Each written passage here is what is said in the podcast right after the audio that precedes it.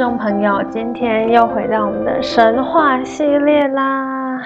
好久没拍神话，好久没录神话系列。好，神话系列真的是我很喜欢的一个系列，因为神话非常有趣以外，神话其实隐含很多背后的意涵，还有象征跟隐喻。那这些我们都可以好好的来探究。那今天主要讲述的内容有三个大部分。第一点是神话与人类社会，第二个是神话与原始思维，第三个是中国神话与哲学思想。那我们又可以扣合我们的中哲了，多好！好不好笑？这真的不好笑。神话是神话，中哲是中哲，是不一样的东西。OK，那我们就现在就马上进入第一个部分，也就是神话与人类社会。好。嗯，前一集我们有谈到拟人神，那拟人神是人格化神，例如古罗马、希腊，呃，信奉的神大多都具有人的形象和本性，甚至他们都拥有很多的七情六欲。在中国神话里面，九歌、楚辞九歌所载的人格化神，跟西方的神奇一样，都具有鲜明的人格。好，我们这边举一个例子，大家知道《九歌》是谁写的吗？是屈原写的哦。OK，好，《九歌》的例子我们举河伯：心飞扬兮浩荡，日将暮兮怅忘归。哇，中国的神一般都是其实是泯灭七情六欲，呃，不是泯灭啦，就是比较少有七情六欲。不过我们在这个。楚辞九歌里面看到的这个河伯，他是有七情六欲的啊，他觉得哦很开心呐，开心到都已经到黄昏了还不想回家。OK，这边就是呃中国神话具有人性形象的神奇，其实九歌里面还有很多呃神奇。那这些神奇其实都是含有七情六欲的，跟我们后来知道的这个神必须要排除情跟欲望比较不相像。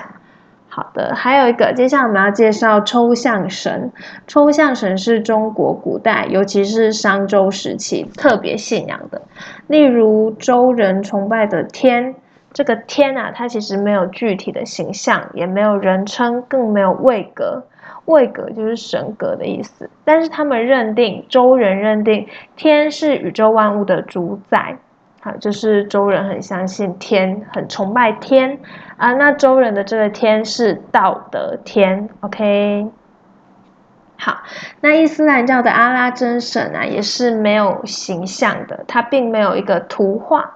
好，它并没有一个呃雕像存存在，它是无形无相的一个神。好，那如果大家有兴趣的话，可以去查一下伊斯兰教，它也是一个非常有趣的宗教。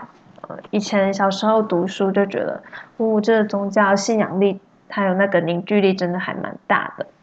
好，接下来我们要介绍神的等级。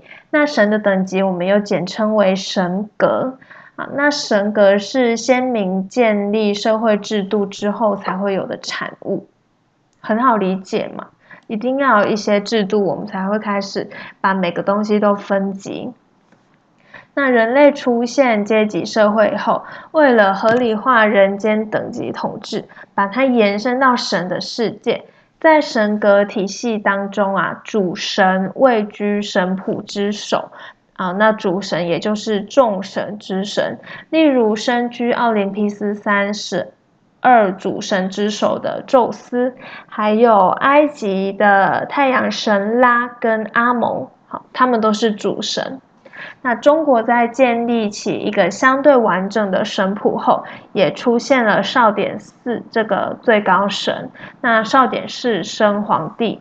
炎帝的神话奠基后，大部分的中国神话大多都可以溯源回这个少典。啊，后来呢，少典氏的地位也为中央帝、皇帝、那上帝帝俊、北帝颛顼等所继承。也就是说，这些神呐，后来都继承了这个少典氏，就是它的脉络下来的。那属神的属属神的出现在主神形成之后，啊，那属神就是必须附属在主神领导下的大前提，其他各神成为主神的属神。那各从其类，各长其司，负担一定的神职跟社会职能。一般而言啊，职能分工的细致程度，反映出神神话的原始神度。啊，如果说越是原始的神话的神奇，它会掌握越多的职能。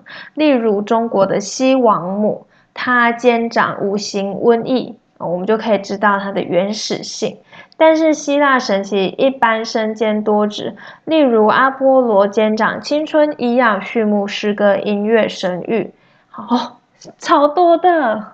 那普罗米修斯兼掌畜牧、航行、医药、立法、计算、文字、矿藏、预言等。好，可见除了原始程度、职能分工，也可以知道神话融合的历史演进进程，还有身无私职、进修或退出原有地位的训位神。OK，那上述的这几类神啊，在各个学派里面都有它特殊的历史意义和时代特性。神话与民族发展的历史与传说，其实都有相当密切的关系。那历神话历史论者认为，神的本体是古代的英雄圣人，也就是说，呃，我们把这个英雄跟圣人推到神的高度。好，那这个学派其实大约起源于公元前三世纪的希腊学者，呃，欧赫梅鲁斯。他认为神话人物其实都是历史上的重要人物。那这一类英雄或圣人在死后，我们为了表示对他的尊崇还有追忆，渐渐在他们的生平中加了很多神机，让他们被赋予神的特性后，随时而迁，终究变成神。嗯，就很像妈祖吧。妈祖其实也是真正的历史人物啊。那他可能也被添加了很多神机啊，或者是说一些超能力。那把我们就会把他位置给架高，他就变成一种神，而且是地位蛮高的神。好，那英国学者也有称神话是准历史。他认为啊，确认神话能反映部分先民活动的实际内容，这也是神话学跟历史学的材料互相配合。那我们就可以推知，呃，在那个没有文字记载的年代，先民们怎么从事活动，怎么样去劳动，怎么样去休息，他们有什么样的文化，或者是有什么样的文明。好的，接下来我们要介绍神话与原始思维。神话隐喻学派认为，神跟他的神机故事其实包含许多特殊的隐喻。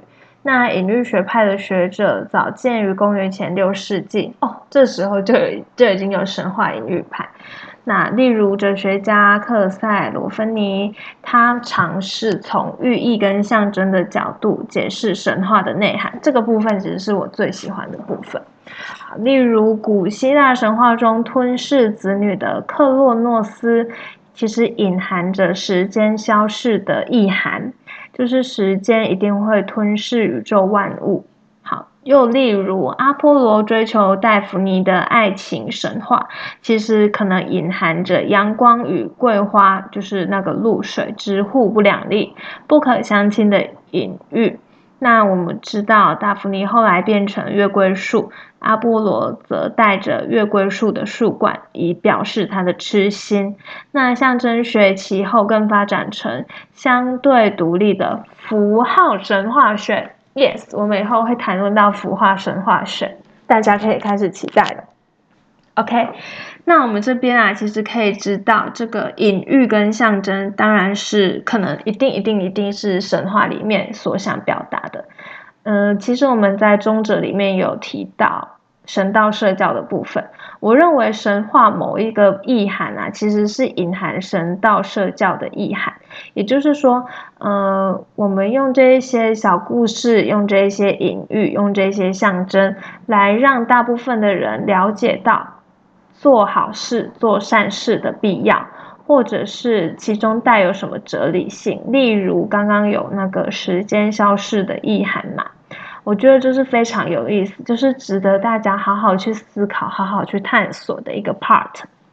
好，那在现代学者神话象征学派重心人物就是卡希尔，他在二十世纪二十年代发表三卷著作，就是象征形式哲学，指出人类精神文化所有具体形式，语言、神话、宗教、科学、历史、哲学等等。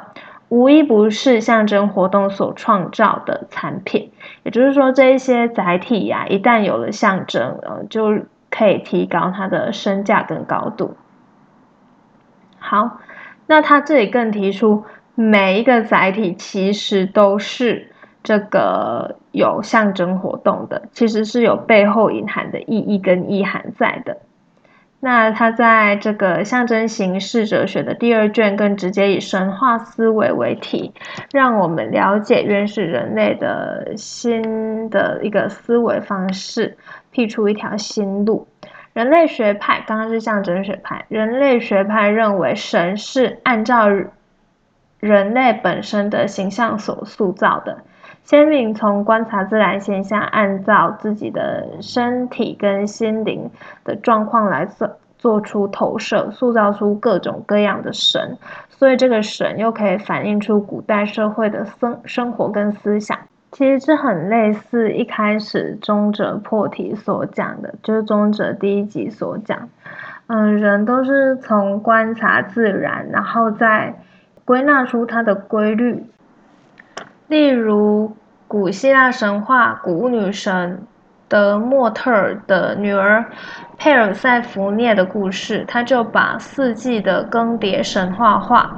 那中国也一样有四季的更迭，那同样他们也是把它神话化。好的，那其实就是因为先民有了时间，不会被这个生活的。不会被生活搓磨，他们就会有时间可以动脑思考。那怎么动脑思考呢？当然是先从观察开始。我他们会开始关照自然，观察自然，然后并且予以的归纳。那归纳以后，就自然会发展成一种体系。好的，那我们现在要讲最后一个部分，就是中国的神话与哲学思想。古代中国相对偏重自然神，主要祭拜者不外乎与山川、水火、日月星辰等相关神奇有关。那中国先民崇尚自然崇拜，借由这个驱妖除魔、救灾救难四福事件，他们运用神话以推测、想象或理解身处地的自然社会的事跟物。并且产生信仰的感情和依赖，开始有宗教式的崇拜，形成自然文化。例如，中国先民发现僧心与伤心不会同时出现在天空上，就用这个地库阻止两个儿子啊争执，命令他们分别掌管这个伤伤心与森心，并且永世不得相见来解释。他们把任何的，嗯，他们把许多的自然现象把它故事化，就会变得比较可爱，然后有趣，而且不会那么的不近人情嘛。例如这个国语啊，里面曾经提到：“家之以社稷山川之神，皆有功烈于民者，及前者令德之人，所以为民之也。”及天之三成，民所以瞻仰也；及地之五行，所以生殖也。信九州名山川者，所以出财用也。非是不在祭典。那先民啊，其实替整个社会的稳定，然后开始祭祀社稷山川。那为了明颂圣哲的行迹，然后引产生了这个英雄神话。那他们也会为了祈求。未来的光明而膜拜日月星辰，啊，甚至也会因为祈求希望能够增产，然后崇拜金木水火土等五行。那也曾经为了求得富庶而祭祀名山大者，这些都是有目的性的，都是为了自己想要什么，然后去祭拜神奇。好，还有一个例子，《易经系辞》上曾经提到：“阴阳不测为之神。”然后他就注。神也者，变化之极，就是不能用一般的变化去测度的，就是神。那神其实具备万物变化最奥妙的原理，但是却不能阐述其具体的形象，就很像老子的道。老子的道体其实也是这么的高妙玄妙。OK。接下来我们要继续。五行的观念啊，到到两汉时期也开始跟神话结合，然后特别是猛兽相关的神话，在方位上东南西北中分别与五行相结合相对，那每个方位它都有主神和辅神，还有灵兽。例如这个东方主神为青帝太昊。那辅神是木正勾芒，灵灵兽的话就是青龙。南方主神是炎帝神农，辅神是火正祝融，灵兽是朱雀。哎，我刚刚要补充一个东西，忘记补充。东方主神呐，青帝太昊，其实人家有一派人说太昊就是伏羲氏，就是那个女娲伏羲的伏羲。OK，那我们继续。中央主神是皇帝轩辕，那他的辅神是土正后土。西方主神是白帝少昊，那这个辅神是金正入收，灵兽是白虎。北方主神是黑帝颛顼，辅神是水正玄冥。灵兽是玄武这一类的神话跟灵兽观念，其实背后隐含浓厚的政治思想。因为我们又可以知道，中国的神话与政治的发展关系是相当密切。那如果要参参左引用的话，可以到阴阳五行那边。呃，我们我们有提到这个政治跟神话，呃，不，这个政治。没有跟神话，那个时候我们还没有提到神话，政治跟五行之间的关系。那我们这边小小补充，哎，我忘记我要补充什么了，天啊！OK，哦，我刚刚有没有听到？我都有念到颜色，什么青帝呀，什么朱雀啊，什么。白帝呀，金正啊，白虎，其实是因为五行它有相搭配的颜色。那如果有机会的话，哎，我忘记我在那一集有没有提到这个五行与五行相搭配的颜色。如果没有的话，好吧，不然我现在来补充好了，以免到时候大家回去翻又没有，这样就很尴。好，就是土是黄色，那木是青色，金是白色，火是赤色，水是黑色。那在五德中史说里面提到，土代表的人帝王是皇帝，那它的颜色是黄色；木代表的是夏禹，那它代表是青色；金代表的是商汤，它代它的颜色是白色。火是周文王，它是红色，也就是赤色；水是秦始皇，啊，它它的颜色是黑色。那五行相生相克，我们可以在大家如果需要回去回忆一下，就是拜托去点中折。好，那以上就是今天录制的内容。如果大家有什么想法或意见的话，麻烦一定要留言给我。也希望大家喜欢今天的内容。谢谢收听到最后的每一位听众，我们下集再见。